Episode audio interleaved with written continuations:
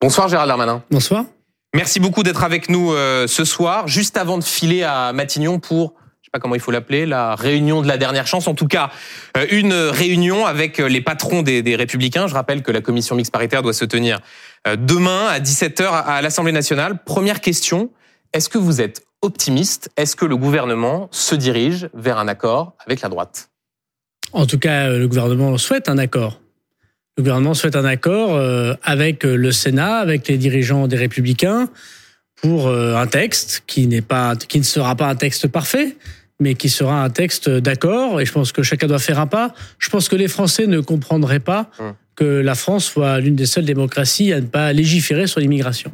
Vous souhaitez un accord, évidemment, l'inverse serait étonnant, mais en l'état, vous assistez à toutes les réunions. Encore une fois, est-ce que vous avez le sentiment que le dénouement est proche? Est-ce que vous êtes optimiste Je pense que si chacun fait un pas, le gouvernement en a fait beaucoup. Il a euh, accepté, après la motion de rejet, de présenter le texte du Sénat à la CMP. Il a convoqué cette CMP, c'est le gouvernement qui le fait. Il a dit qu'il était d'accord pour avancer à partir du texte du Sénat. Il a fait un certain nombre de propositions. Il a évidemment dit qu'il y a des choses qu'il ne pourrait pas accepter. On a vu notamment les, les prises de position de Bruno Retailleau, qui était responsable dans la presse, évoquant le patron des sénateurs les Républicains. En effet, de retirer par exemple l'AME. Bon voilà, je pense qu'on va continuer à travailler. C'est pas si facile que ça de trouver un accord sur un sujet aussi important, aussi médiatique, aussi sensible que l'immigration. Mais je pense que les Français, ils veulent voir leurs gouvernants en général trouver euh, un accord pour l'intérêt général. Et c'est ce qu'a demandé le président de la République et on y travaille avec la Première ministre. C'est un texte de droite euh, qui euh, sera présenté au cours de cette commission mixte paritaire et donc, le cas échéant, présenté aux, députés et aux sénateurs mardi on, verra le contenu de l'accord à la fin, quoi, si on en trouve un, évidemment. Euh, aujourd'hui, sur 27 articles que propose le gouvernement, il a proposé lorsque j'ai présenté le projet de loi avec Olivier Dussopt, je comprends qu'on garderait 26 de ces 27 articles. C'est très important. Pourquoi? Parce que l'essentiel est en jeu. La simplification administrative. Les sénateurs ont triplé euh, le nombre de ces, de ces articles. Donc c'est pas parce que il en reste 26 que pour autant le texte n'est pas décentré vers la droite à partir du moment où on part du texte du Sénat. L'important pour le gouvernement, c'est est-ce que l'essentiel est en jeu? Est-ce qu'on a toujours les simplifications administratives, mmh. toutes ces complexités qui nous empêchent d'expulser les étrangers? La réponse est oui. Est-ce qu'on y a la dureté contre les étrangers délinquants et les étrangers criminels? La réponse est oui. Est-ce qu'il y en a des mesures, notamment de régularisation pour les gens qui travaillent? Donc on va avoir ce, débat ensemble. Après oui, le Sénat a rajouté beaucoup de choses. Il y a des choses sur lesquelles on peut se mettre d'accord, des choses sur lesquelles on n'est pas d'accord, mais on dira oui parce que c'est un accord, voilà, et que tout n'est pas parfait. Mais pour les Français, ce qui compte quand on fait de la politique, au bout d'un moment, c'est l'intérêt général. Est-ce qu'il vaut mieux un texte ou est-ce qu'il vaut mieux pas de texte? Est-ce qu'il vaut mieux légiférer contre les étrangers délinquants ou rien faire? Ben moi, je pense qu'il vaut mieux un texte et se mettre d'accord, c'est le principe de la majorité relative, avec euh, nos partenaires, en l'occurrence les LR. J'ai le souvenir de ce slogan que vous aviez au moment de présenter ce projet de loi. Vous disiez au fond l'esprit du projet de loi immigration du gouvernement, c'est il faut être gentil avec les gentils et méchant avec les méchants. Là, au fond, c'est juste méchant avec les méchants. Non, c'est pas vrai. Ce sera toujours la même chose. En tout cas, c'est ce qu'on souhaite et ce qu'on porte. Gentil avec les gentils, méchant avec les méchants. Je comprends qu'il y a une volonté, par exemple, de dire si quelqu'un tue un policier ou un gendarme, il puisse pas rester français. Bah, c'est assez méchant avec les méchants. On mmh. doit discuter de cette mesure, bien évidemment, encore ce soir. Donc non, non, je pense que chacun doit faire un, un effort. Les LR, c'est un parti de gouvernement. Ils ont envie de trouver un accord, j'ai l'impression. Tant mieux. Et comme vous venez de la droite, disons que vous êtes plutôt à l'aise avec le fait que ce texte penche plus vers la droite. Non, mais il y a aussi des choses qui me gênent dans le texte du Sénat, je l'ai dit, mais j'ai déjà dit, moi, plusieurs fois, et je l'ai dit d'ailleurs au, au Sénat. Et vous savez, les sénateurs RDPI, c'est-à-dire les sénateurs euh, qui sont euh, du côté du président de la République, ont voté ce texte au Sénat. Ils ont voté ce texte au Sénat. Voilà. Et c'est un texte qui n'a pas été construit que par les LR. Il a été construit, par exemple, avec euh, les centristes. Les centristes du Sénat d'Hervé Marseille ont apporté leur soutien. Donc, il faut que chacun fasse un pas. C'est ça une démocratie et c'est ce qu'on attend d'un responsable politique. Et, dans un instant, on va prendre point par point les, les, les points d'achoppement de cette, de cette négociation. Mais juste avant, je voudrais revenir sur ce qui se passe, une sorte de pas de deux avec les avec les républicains. Euh, pendant plusieurs mois, c'est vous qui avez négocié avec eux. Puis il y a eu cette motion de rejet qui a été euh, adoptée. Euh, Elisabeth Borne, la première ministre, a repris la main. D'ailleurs, tout à l'heure, c'est à Matignon que vous vous rendrez à 19h pour cette réunion. Si cela fonctionne et si vous arrivez à un compromis, ça veut dire que la méthode Borne, elle est plus efficace que la méthode Darmanin? Ah, Je pense que c'est la méthode du président de la République. Qu'est-ce qu'ils ont fait les républicains? Avec le RN, avec la Nupes Ils n'ont pas refusé le texte.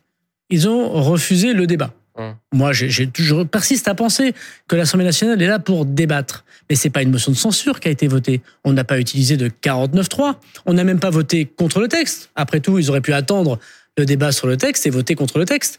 Ils ont refusé le débat. Donc du coup, on en tire des conclusions de négociation.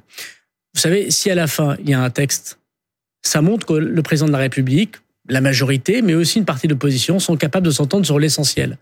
Et donc je pense que ce sera une victoire me semble-t-il, des partis de gouvernement. Vous êtes fragilisé, Gérald Darmanin. Non, mais vous, euh, vous avez expliqué pendant plusieurs semaines, plusieurs mois que vous y réussiriez à aboutir à un accord. Vous savez. Non seulement ça ne fonctionne pas puisqu'une motion de rejet est adoptée, et en plus votre patronne, Elisabeth Borne, est obligée de récupérer le dossier en espérant convaincre ceux que vous n'avez pas réussi à convaincre. Je comprends que vous fassiez de la politique politicienne en le commentant. Ce qui est important, me semble-t-il, c'est est-ce qu'on est sincère? Est-ce que je suis sincère hum. dans ma démarche? Pendant des mois, pendant des semaines, pendant des jours, j'ai tendu la main aux républicains j'ai tendu la main parlementaire. Je n'ai pas voulu qu'on utilise le 49.3 sur ce texte. C'est ce que refusent les gens. Vous savez, hier toute la journée, j'étais à Tourcoing et à Luin dans ma circonscription.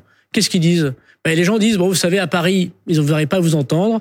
C'est un peu le bordel, ils le disent à l'Assemblée nationale. C'est le mot qu'ils utilisent, les électeurs. Mais ne lâchez rien. Moi, je suis pas quelqu'un qui lâche quelque chose. J'ai beaucoup d'énergie, parfois Évidemment, il y a des échecs, mais une escarmouche, euh, c'est pas la fin d'un combat. Et donc, euh, moi, j'ai dit euh, que je prenais évidemment pour moi. J'ai présenté ma démission au président qui l'a refusé. Je pense que c'est normal quand on est ministre d'être un homme d'honneur et de voir que quand on a eu un échec, bah, il faut savoir en tirer des conséquences. Mais ce qui m'intéresse, c'est l'énergie. L'énergie qu'on met pour essayer d'aboutir à ce qu'on croit. Et ben moi, je crois que ce texte et les mesures qu'a présenté le gouvernement, c'est important. Je ne serais pas un bon ministre de l'Intérieur si je me battais pas. Et je ne serais pas bon ministre intérieur si je demandais pas au Parlement de me donner des mesures pour expulser les étrangers criminels. Et, on va y venir dans un instant. Vous dites, au, fond, ils ont fait de la politique. Euh, vous aussi, vous faites de la politique. Oui, bien sûr. Euh, vous, euh, quand fin août, début septembre, vous allez à Tourcoing en expliquant qu'au fond, le Alors, gouvernement... j'y vais pas, j'y vais pas que fin août. Hein, c'est vrai, mais en tout cas, c'est à cette occasion-là que vous faites ce raout où vous expliquez que le gouvernement ne parle pas suffisamment aux classes populaires. Oui. aussi, ça, c'était de la politique. Bien sûr, mais c'est très important de faire de la politique. Après, la question, c'est où est-ce que s'arrête la politique hum. et où commence l'intérêt général? Je pense que là, on peut s'arrêter à faire de la politique voilà, qui peut intéresser les journaux et aller vers l'intérêt général. Est-ce qu'on veut ou pas des textes pour expulser les étrangers délinquants? Si je n'ai pas ce texte en tant que ministre de l'Intérieur, c'est là où il y a évidemment un problème pour protéger les Français. Je pense que les Français veulent qu'on se mette d'accord pour que l'on puisse intégrer les gens qui ne posent pas de problème et qu'on puisse expulser tous ces criminels qui sont nombreux, mais qui ne représentent pas évidemment la majorité des étrangers. La majorité des étrangers, ils veulent vivre dans notre pays en respectant des règles. Euh, Gérald Darmanin, il y a une dizaine de jours, voilà ce que vous disiez à nos confrères de Nice Matin. Euh, ouvrez les guillemets. Comment les républicains pourraient-ils voter contre une mesure qui va permettre enfin d'expulser les délinquants étrangers? Quelle responsabilité énorme si l'un d'eux passait à l'acte demain. Est-ce que ça, ce soir, vous le rediriez pour mettre la pression sur vos amis des républicains avec lesquels vous êtes en train de négocier? Mais je constate que les républicains n'ont jamais voté contre. Le Sénat a voté par deux fois les mesures que je lui ai proposées, les fameux articles 9 et 10 du projet de loi. Et je constate que pour l'instant, les parlementaires de l'Assemblée nationale n'ont pas voté contre ce texte. Ils ont refusé le débat. Mais cette, euh, cette, façon de leur mettre la pression, je vous, pourquoi je vous pose la question? Parce que ce qui a été raconté dans la presse, notamment par les élus de droite, c'est que quand a débuté la négociation après l'adoption de la motion de rejet, Éric Ciotti, le patron des Républicains, vous a demandé de retirer ce que vous aviez dit, considérant que c'était une forme de provocation et que vous vous étiez excusé. C'est vrai, vous vous êtes excusé Non, moi j'ai dit Eric Ciotti, qui est un homme avec lequel moi j'ai de longues relations euh, amicales, que s'il avait été blessé par ça, évidemment, moi mon envie en politique, c'est pas de blesser les gens. Non, mais est-ce que c'est pas la preuve que vous avez été au fond trop, peut-être trop brutal avec certains dans une forme d'excès d'habileté ou de péché d'orgueil, pensant que vous alliez réussir à, les convaincre? Moi, je, je, suis entier. Je suis un homme sincère. J'ai pas fait de très grandes études. Je suis d'un milieu populaire. Je me, je me bats. Et bien sûr, il y a bien sûr ici ou là des excès euh, de comportement. D'ailleurs, il y a des attaques personnelles. De votre euh, part aussi? Non, il y a eu des attaques personnelles de la part du dirigeant républicain à mon encontre. Tout le monde les a vues. Bon, c'est pas très grave. Vous savez, ce qui compte, c'est. Vous faites aucun mea culpa dans la façon dont vous Mais avez. Je, je, je, viens de vous le dire, euh, Monsieur Duhamel. Vous, vous, vous n'écoutez pas ce que je vous dis. je vous dis que bien sûr qu'il y a des excès ici ou là. On apprend toujours, mais à chaque fois, c'est avec sincérité. Euh, je pense qu'on peut constater ensemble que ce qui compte, c'est l'intérêt général du pays. Est-ce qu'on veut ou pas un texte? Pour l'immigration Ou est-ce qu'on fait la politique du pire? Moi, je suis sûr qu'on trouvera les moyens euh, de protéger les Français ensemble. Ce ne sera pas le texte parfait pour les républicains, ce ne sera pas le texte parfait pour le gouvernement, ce ne sera pas le texte parfait pour le ministre de l'Intérieur, mais ce sera un texte essentiel et c'est ça qui compte. Eh bien justement, rentrons dans le fond de ce texte et de cette euh, négociation. Euh, parmi les points d'achoppement, le premier, la question de l'aide médicale d'État. Est-ce que vous nous confirmez que le gouvernement s'engage à présenter en début d'année prochaine un texte sur euh, l'AME qui euh, serait donc sorti du projet de loi immigration mais qui est une façon de dire aux républicains, ne vous inquiétez pas, on va traiter ce sujet-là, donc un texte sur l'aide médicale d'État en début d'année prochaine. En effet, euh, ce qui semble être l'accord qu'on pourrait trouver sur ce point, c'est de retirer l'aide médicale d'État dont on a toujours dit, nous, que la question pouvait se poser, en tout cas moi je l'ai toujours dit, mais pas dans ce texte parce qu'il serait censuré par le Conseil constitutionnel. Mhm. La Première ministre a évoqué avec le président du Sénat, Gérard Larcher, le fait qu'elle proposerait un texte euh, en début d'année prochaine à partir du rapport commandé à M. Stefanini, à M. Evin, qui prévoit des changements dans l'aide médicale d'État. Et donc je crois que c'est l'accord dans lequel on est un, texte immigration sans l'AME, mais qui sera discuté à partir du mois de janvier. Sur ce sujet, vous avez euh, dit ces derniers mois un petit peu, euh, pardonnez-moi, le tout et son contraire. D'abord au Sénat, vous avez dit que vous étiez favorable à la transformation en aide médicale d'urgence. En arrivant à l'Assemblée nationale, c'était plus le cas. Euh, la position du gouvernement là-dessus, c'est quoi? Ce n'est pas vrai. J'ai dit que j'étais favorable à une modification de l'AME pas dans ce texte. Je n'ai pas donné d'avis favorable au Sénat. Vous dites là. Non, mais vous repreniez le fait de transformer en aide médicale d'urgence. Non, vous dites une si, si, dans une interview au Parisien, non, ceux qui nous regardent. C'est pas ce que j'ai dit. Non, non, bah, j'ai dit à titre personnel, j'ai été favorable à une modification de l'aide médicale d'État. J'ai pas toujours les mêmes, euh, euh, comment dirais-je, analyses que les LR. Moi, je pense que le hum. problème n'est pas tellement le panier de soins, ce à quoi les étrangers ont le droit d'accéder, mais le fait qu'on laisse pendant des années et des années des personnes à l'aide médicale d'État. C'est plus ce statut qui me dérange que le panier de soins. Vous savez, c'est un sujet très important. C'est un milliard d'euros et c'est la protection sanitaire, non seulement des étrangers, mais de toute la population. Et, donc, on peut pas faire en quelques secondes comme ça, par tweet ou par euh, euh saillie, euh, être pour ou contre. Non, non, c'est pour ça que je vous pose la question. Un peu, un, peu de nuance dans le débat politique. Vous pourriez réformer cette Bien sûr, mais vous savez, il y a 25% d'enfants qui sont bénéficiaires des médicales d'État. Le jeune père de famille que je suis peut pas être insensible au fait qu'il y a des enfants qui bien sûr doivent être protégés. Il y a des parturiantes des femmes enceintes. On peut pas comme ça en quelques instants dire si oui ou c'est non. Un peu de subtilité. Moi, je suis pour une modification de l'aide médicale d'État. J'ai toujours dit qu'il ne fallait pas le faire dans ce texte et on diverge parfois sur ce qu'il faut faire. Et ben on en parlera au mois de janvier. Euh, autre point important, la question des prestations sociales pour les pour les étrangers. Dans le texte du Sénat, il était écrit que les étrangers en situation régulière, je dis bien régulière, devraient attendre 5 ans avant de pouvoir euh, toucher euh, toute une série de prestations sociales, les allocations familiales, les aides au logement. Euh, la droite y tient, la majorité n'en veut pas. Est-ce que vous nous confirmez qu'une des pistes d'accord pourrait être de réduire cette durée de 5 ans pour bénéficier de ces allocations de 5 ans à 3 ans? Alors, il y a des discussions. Il y a des discussions, en effet, c'est pas une volonté du gouvernement que de garder cet article, c'est une volonté notamment du Sénat et des Républicains. on pourrait imaginer en effet d'y exclure les réfugiés, parce que les réfugiés qui ont euh, l'asile en France, ils peuvent pas attendre 5 ans pour protéger leur famille. Chacun le comprend. Ça n'a rien à voir avec une immigration détournée économique. Il y a la question de savoir quelle prestation sociale on y met. Euh, les APL, euh, les allocations familiales, euh, l'allocation du handicapé. Dans la proposition des LR, il y a l'allocation du handicapé. Que vous pourriez donc exclure de cette réforme? Bah, Je pense qu'on peut convenir ensemble que c'est pas très juste. Quand quelqu'un est handicapé, il fait pas exprès, donc on pourrait peut-être l'exclure en effet de cette réforme. Mhm. Je pense que les dirigeants des Républicains en conviennent également. Et puis la question de la durée, voilà. Donc je pense qu'il faut distinguer ceux qui travaillent de ceux qui ne travaillent pas, parce qu'il y a ceux qui cotisent, ce qu'on appelle les contributions, les prestations pardon sociales contributives. Je cotise, donc j'ouvre des droits. Et puis il y a ceux qui ne cotisent pas. Voilà. Donc euh, est-ce que euh, nous trouverons un accord sur ce point? Nous le souhaitons. On n'est pas favorable à cet article. Après, il faut faire euh, un pas.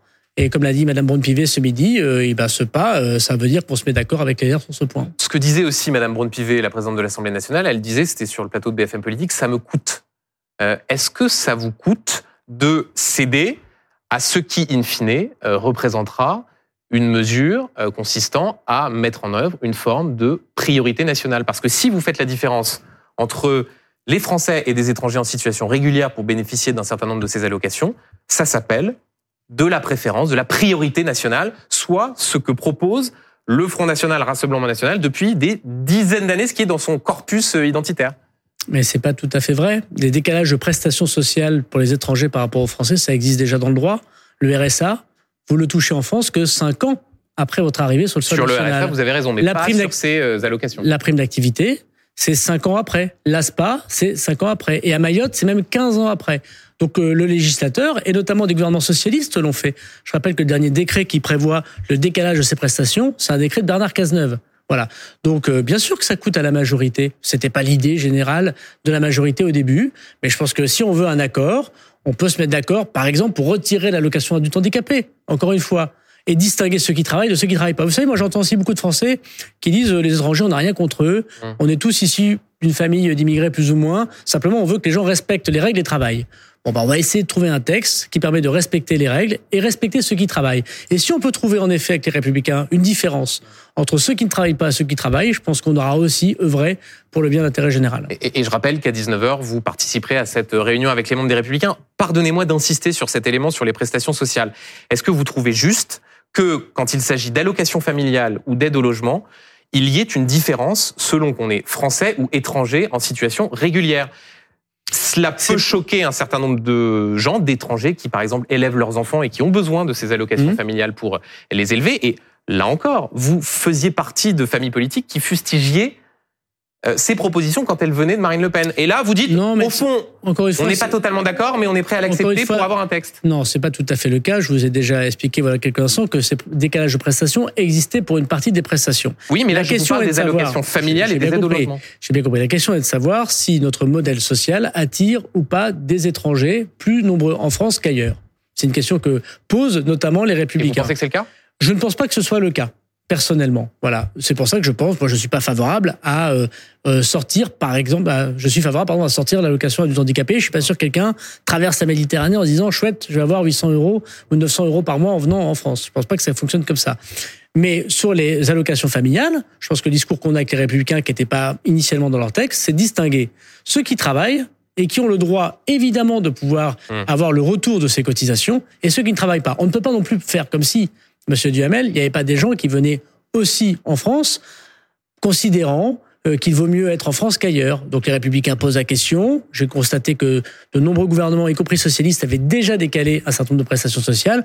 On va en discuter tranquillement avec eux. Il s'agit pas, pas de trahison des valeurs pour avoir à tout prix un texte euh, à présenter en commission Vous savez, demain. Euh, si nous ne prenons pas nos responsabilités, Madame Le Pen va être élue quitte à proposer des mesures qui ressemblent à ce que Marine Le Pen propose. Non, non, mais si nous ne prenons pas nos responsabilités, Monsieur Duhamel, si les partis euh, de droite et de gauche, si en l'occurrence euh, ce que nous représentons ne euh, prend pas ses responsabilités, Madame Le Pen va être élue. Moi, je suis courageux. Et vous savez, être faire de la politique, c'est parfois accepter de comprendre la réalité dans laquelle vivent les gens. Les gens, ils vivent pas tous à Paris dans des appartements de 200 mètres carrés. Bien au contraire, c'est difficile pour eux.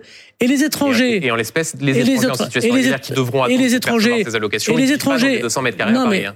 euh, les étrangers, euh, vous savez que je connais euh, bien à Tourcoing pour plein de raisons, ils sont les premiers à demander des mesures fermes. Parce qu'ils disent, bah, vous savez, ceux qui viennent profiter du système, ceux qui sont délinquants, ils nous font honte. Et après, nous subissons, nos enfants subissent le racisme, la discrimination, parce que, évidemment, on globalise tout.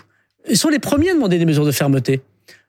Il y a plein d'étrangers qui euh, respectent les règles de la République, élèvent, leurs enfants le respect du travail et de la République, et qui sont honteux de ceux qui se comportent mal. Parce que nous voulons faire, c'est les aider eux. Donc oui, dans l'accord que nous devons trouver, c'est les aider eux, et pas aider les autres, pas ceux qui utilisent malheureusement parfois la générosité de notre pays mal placée.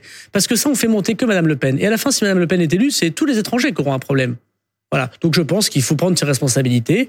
Chacun voit que la période est difficile, que le président est courageux. Ça bouge au niveau européen. Regardez, on parle pas assez, mais au niveau européen, on a, grâce au président de la République, enfin des règles européennes qui vont être adoptées pour l'asile à la frontière, mmh. pour l'enregistrement de tous les étrangers qui arrivent en Europe.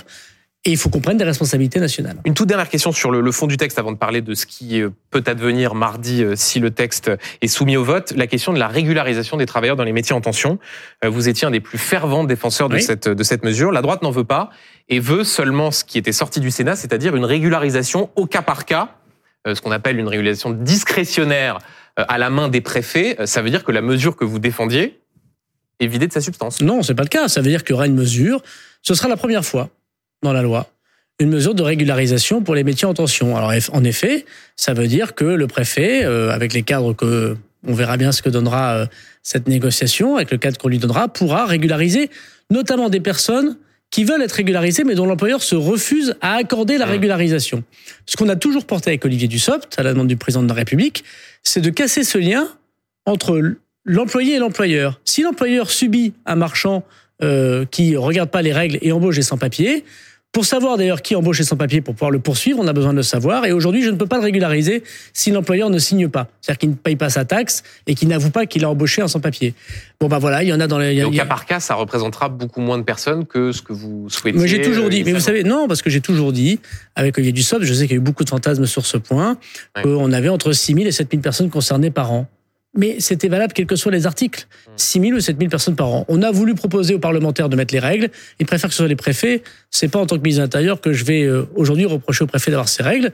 Nous allons le faire et j'espère qu'on trouvera un compromis également sur ce point. Euh, Gérald Darmanin, il y aura donc cette commission mixte paritaire demain à 17h et si elle est conclusive, c'est-à-dire si la majorité tombe d'accord avec la droite, le texte sera soumis aux sénateurs et députés euh, le lendemain, c'est-à-dire mardi. Oui. Euh, Est-ce que vous craignez que la majorité, votre majorité, ne se fracture sur euh, ce texte s'il est soumis au vote Non, je ne le crois pas, parce que ça veut dire qu'en CMP, on, se soit mis d'accord entre députés, sénateurs de la majorité de l'opposition. Chacun comprend qu'il y a une responsabilité énorme. Il y a les mesures que vous évoquez, mais il y a toutes les autres mesures euh, qui sont très importantes. Les cours gratuits de français pour les étrangers, ça restera dans le texte. Le fait que l'employeur devra laisser quelques heures de travail dans les 35 heures pour que les gens prennent ces cours. L'examen de français pour avoir un titre de séjour en France. La fin des mineurs dans les centres de rétention administratifs. Il y a aujourd'hui des enfants de 4-5 ans qui sont dans les centres de rétention administratifs pour être expulsés. Mais reconnaissez, Gérald Darmanin, que euh, si vous êtes euh, député appartenant à l'aile gauche de la majorité, que vous voyez Bruno Retailleau, Éric Ciotti, Olivier Marleix se féliciter d'un accord, ça ne vous donne pas forcément envie d'apporter un soutien euh, à ce texte. Mais non, ce qu'il faut regarder, c'est l'intérêt euh, général. Euh, vous savez, je ne sais pas ce que ça veut dire l'aile gauche ou l'aile droite. Moi, je suis quelqu'un qui vient de la droite, une droite sociale, qui est élu dans une circonscription, dans une ville très à gauche. Bon, moi, qu'est-ce qu'ils m'ont dit les gens hier à Tourcoing? Bah, Il faut prendre vos responsabilités, continuer à mettre de l'énergie, c'est pas facile, mais évidemment qu'il faut prendre des dispositions. Je pense que ce qui est intéressant, c'est de savoir si on est capable d'être en responsabilité pour répondre à ce pourquoi les Français nous ont élus. Ils nous ont élus pour prendre des décisions. Si on ne veut pas prendre de décisions, bah évidemment, on ne on fait pas, on n'est pas à la hauteur de la confiance que donnent les Français aujourd'hui. certains évoquent la possibilité qu'une dizaine, une vingtaine, certains disent une trentaine de députés dans la majorité n'apportent pas leur soutien à un texte validé Écoutez. avec la. Est-ce que ça vous paraît euh, un scénario plausible? Non, je ne le pense pas, parce que je constate qu'on m'a longtemps dit pendant toute cette année que la majorité ne suivrait pas ce texte. Je constate que je n'ai pas perdu personnellement une voix de la majorité à toutes les étapes où je l'ai présenté, y compris en commission des lois. Il y a des sensibilités différentes qu'il faut écouter. Je pense qu'on doit prendre nos responsabilités contre les délinquants étrangers. Je pense que le signal de ne pas avoir de texte montre une incapacité sans doute à battre Madame Le Pen à la prochaine présidentielle. Je pense qu'il y a des avancées très importantes dans ce texte. Vous parliez des régularisations, vous parliez des, des mineurs dans les centres de rétention. Oui. Et je pense que quelqu'un qui a une sensibilité plutôt à gauche peut pas être insensible au fait qu'il va changer la loi. Et demain, il interdira à des enfants d'aller dans des centres Donc de vous lancez rétention. un appel à ces députés qui pourraient douter en leur disant, Non, mais moi, je euh, respecte même chacun. si c'est un mauvais moment à passer, euh, il faut qu'on soit Je responsable. respecte chacun d'entre eux et je ne, ils sont très, ils sont élus par les Français. Moi, j'ai pas de consigne à leur donner. Je respecte la séparation des pouvoirs. Je suis député comme eux et je sais qu'ils prendront leurs responsabilités. La question se pose aussi pour les LR. Est-ce que l'intégralité du groupe LR votera? J'allais vous poser la question. bah, bah, je vous posais là à ceux qui dirigent le groupe LR. Voilà, j'espère que si Au moment des retraites, euh, il y avait un accord qui était en cours de discussion et à la fin, c'est précisément parce que les voix des républicains vous ont manqué que vous avez été obligé d'engager un 49-3. Est-ce que vous ne leur faites pas trop confiance? Non, on- on- il faut bien sûr faire confiance à nos interlocuteurs, sinon vous ne faites rien de construit dans la vie. Ce que je constate, c'est qu'en un an et demi, le président de la République aura présenté deux textes très difficiles, les retraites Mhm. Et l'immigration. On verra bien ce qui se passera mardi, mais ça montre que le président, il n'est pas empêché, puis il peut faire en tendant la main. C'est la conséquence de la majorité relative. C'est la conséquence du choix des, des Français. Ce serait bizarre que les Français aient choisi de faire une majorité relative, c'est-à-dire donner plus de difficultés au président et à la majorité de réussir des choses sans qu'on accepte le compromis politique ou l'accord. C'est un accord qui sera sur le texte du Sénat. Donc évidemment, rien ne sera parfait. Rien ne sera pas fait pour la majorité, mais il faut faire un pas pour protéger les Français. Euh, Gérald Darmanin, quel que soit le scénario, l'adoption ou le rejet du texte, il y aura euh, des conséquences politiques à tirer. D'abord au gouvernement, euh, la séquence aura été marquée par votre incapacité à, à convaincre les républicains avec euh, cette adoption de la motion de rejet. Il y a eu 22 députés républicains qui n'ont pas suivi quand même. Oui, vous avez raison, c'est vrai, mais enfin, le fait est que cette motion de rejet a été adoptée. Euh, on vous dit lassé d'être ministre de l'Intérieur. On dit même que Nicolas Sarkozy vous aurait conseillé de quitter la place Beauvau pour un autre ministère. Est-ce qu'il n'est pas temps pour vous euh, d'aller voguer vers d'autres horizons, que ce soit au gouvernement ou même en, en quittant le gouvernement? Bon, d'abord, la politique, euh, c'est pas une activité à vie.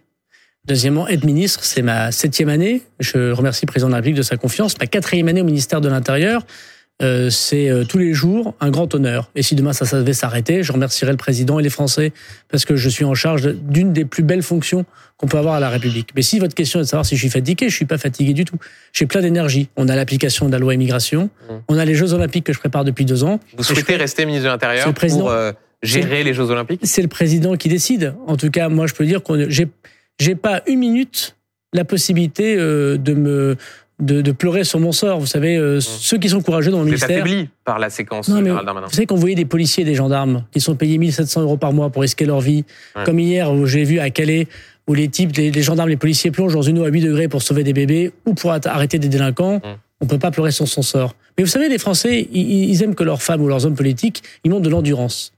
La politique, c'est l'endurance. C'est pas des gens qui font quelques mois et qui s'en vont quand j'ai pris. ça a été une épreuve. Au, fond, certains disent c'est la première fois qu'il y a un tel échec pour Gérald Darmanin euh, mais c'est parce depuis qu'il est devenu ministre en 2017. Non, mais parce qu'ils n'ont ils m'ont pas connu euh, six ans dans l'opposition municipale à Tourcoing où euh, où le maire socialiste gagnait à 55% des voix au premier tour, où j'ai perdu deux élections cantonales à pas être même pas au second tour parce que j'ai choisi des coins difficiles. Moi, je suis pas fils de ministre, je suis pas énarque, j'ai pas une circonscription facile et je me bats.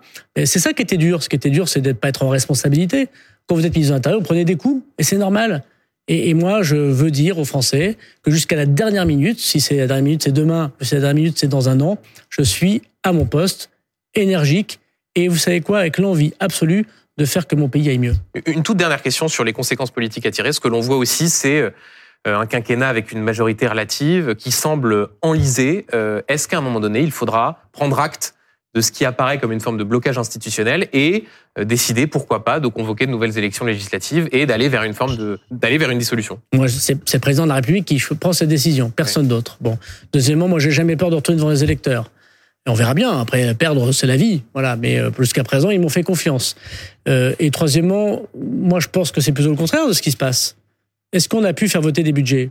Oui, oui avec, avec, un 49.3. Bon, bah oui, mais attendez, il faut savoir ce que vous voulez. Parce que quand c'est des 49.3, vous dites oui, un 49.3. Quand c'est pas non, avec un 49.3. Je, je, constate qu'on ne peut pas considérer que le vote des budgets est le signe d'une culture du compromis qui fonctionnerait à l'Assemblée nationale. Moi, je, je, constate que vous êtes un commentateur et que vous commentez, mais vous n'êtes pas acteur. En tout cas, quand on est acteur, on essaye de faire des choses. Mmh. Et parfois, on rate, parfois, on rate pas. Il y a ceux qui essayent pas, qui font jamais rien. Moi, ce que je veux dire, c'est que le président de la République, il fait passer les retraites. Réforme difficile, il fait passer ses budgets. Peut-être qu'on fera passer un texte immigration, en lien évidemment, mais comme les retraites, avec les républicains. C'est la conséquence du vote des Français et on le respecte. Et un tout dernier mot rapidement, quand Jordan Bardella dit euh, Moi, je souhaite qu'il y ait une dissolution et je suis prêt à être Premier ministre. C'est pour ça, c'est parce que vous craignez ce scénario-là que vous ne souhaitez non, pas Non, mais ça montre que M. Bardella est dans une aventure personnelle, voilà, et qui ne regarde pas l'intérêt général. Mais qui se présente aux élections législatives, il n'y a pas de problème. Merci beaucoup. Merci à vous. Gérald Darmanin d'avoir été l'invité de, de BFM TV et de C'est pas tous les jours dimanche.